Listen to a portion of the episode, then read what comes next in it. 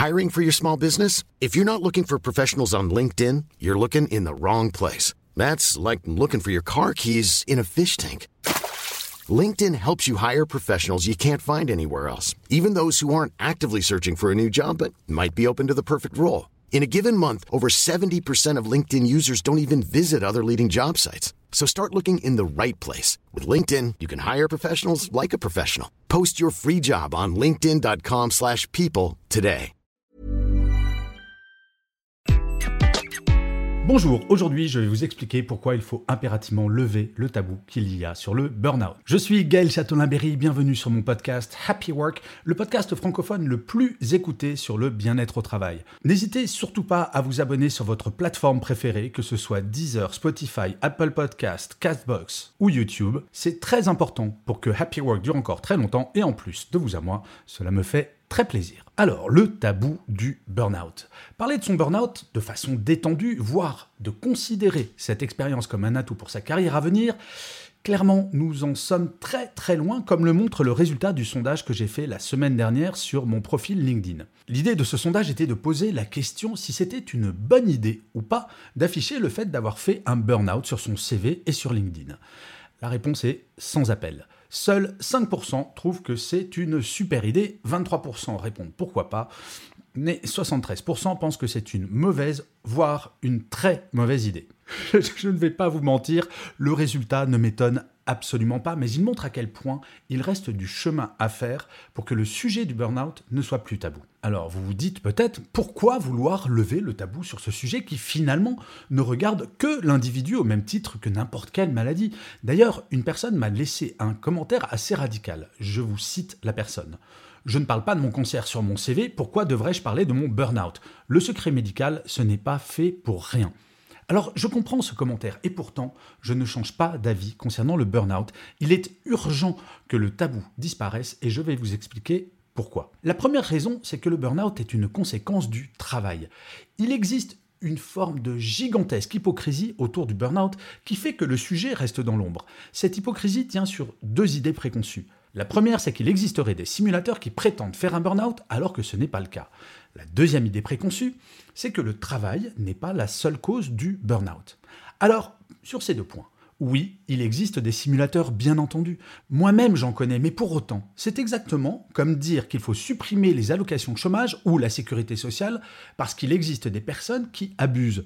Si 5%, allez, 10% des personnes disant faire des burn-out sont des simulateurs, faut-il pour autant vraiment punir les 90% restants qui, eux, sont honnêtes? Franchement, je ne le pense pas. Ensuite, pour le deuxième point, toutes les études le montrent. La première cause du burn-out, c'est le travail. Alors certes, d'un point de vue économique, les entreprises n'ont aucun intérêt à ce que cette pathologie soit reconnue comme une maladie professionnelle, puisqu'en fait, si c'était le cas, elles en supporteraient le coût. Mais en cette période de grande démission, elles auraient tout intérêt à prendre conscience de cette responsabilité et de former les managers qui sont la meilleure arme contre le burn-out, comme je l'expliquais dans un article que j'avais écrit en 2019, avant la pandémie, qui s'appelait Le manager premier et meilleur rempart contre le burn-out. Vous pourrez le trouver si vous le cherchez sur Google. Le deuxième point, c'est que les personnes ayant fait un burn-out sont un formidable atout pour l'entreprise. Le burn-out est un fléau et la prise de conscience des DRH, dirigeants et dirigeantes commence à être réelle. Mais pour autant, la réintégration des personnes ayant fait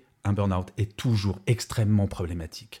Placardisation et parfois même licenciement. Vous n'imaginez pas le nombre de messages que je reçois de la part de personnes ayant fait des burn-out et qui m'expliquent qu'ils se sont fait licencier parce que soupçonnés d'être faibles. En fait, c'est la double peine. Je me détruis la santé parce que je suis hyper motivé, je donne tout, voire trop à l'entreprise et celle-ci me remercie en me virant.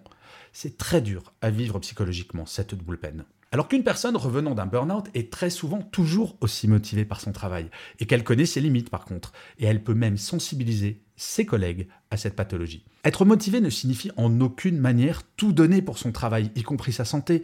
Les salariés ayant fait un burn-out le savent bien, et les utiliser comme un atout plutôt que de les considérer comme des boulets me semble être la chose indispensable à faire. Et enfin, dernier point, le burn-out est un drame personnel et collectif. Un cas de burn-out est complexe à gérer et souvent très long. Il y a le drame individuel, bien entendu, mais pas que. Bien souvent, les cas de burn-out ne sont pas isolés. De façon étrange, ils se multiplient dans certaines équipes, voire dans certaines entreprises toxiques. Un cas de burn-out dans une équipe est un signe fort qu'aucun DRH ne devrait ignorer. S'il y en a eu un, il y en aura d'autres si rien n'est fait. Et en l'occurrence, une formation du manager concerné. Pas pour le punir, non, mais pour lui faire prendre conscience qu'il a un rôle formidable à jouer pour que cela n'arrive plus jamais dans son équipe. Et il y a, lui, à titre personnel, En fait, plus je réfléchis à cette question, plus je me dis que tout manager ayant un membre de son équipe en burn-out devrait avoir un entretien formel avec son ou sa DRH afin d'identifier les causes du burn-out, de se remettre en cause et de pouvoir changer afin que cela ne se reproduise plus jamais. Un burn-out, ça ne s'attrape pas comme la grippe, le Covid ou la gastro. Il y a des causes très concrètes et cette cause s'appelle le travail. Je ne fais pas partie de ces personnes qui diront que le travail est une mauvaise chose dans l'absolu, comme peuvent le faire certains.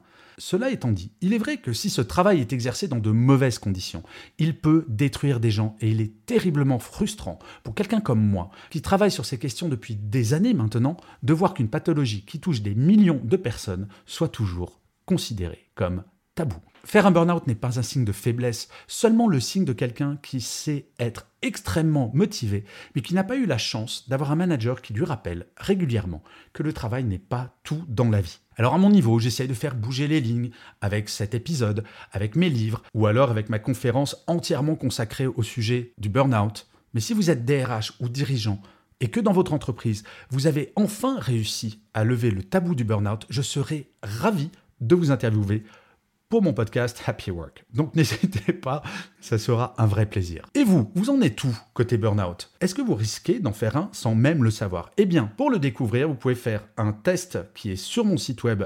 www.gchatelain.com. C'est un test gratuit, ça vous donnera une bonne indication. Je vous remercie mille fois d'avoir écouté cet épisode de Happy Work. N'hésitez surtout pas à mettre des pouces levés, des étoiles, des commentaires, à partager cet épisode si vous l'avez aimé. C'est comme cela que Happy Work durera encore très longtemps. Je vous dis rendez-vous à demain et d'ici là, plus que jamais, prenez soin de vous. Salut les amis.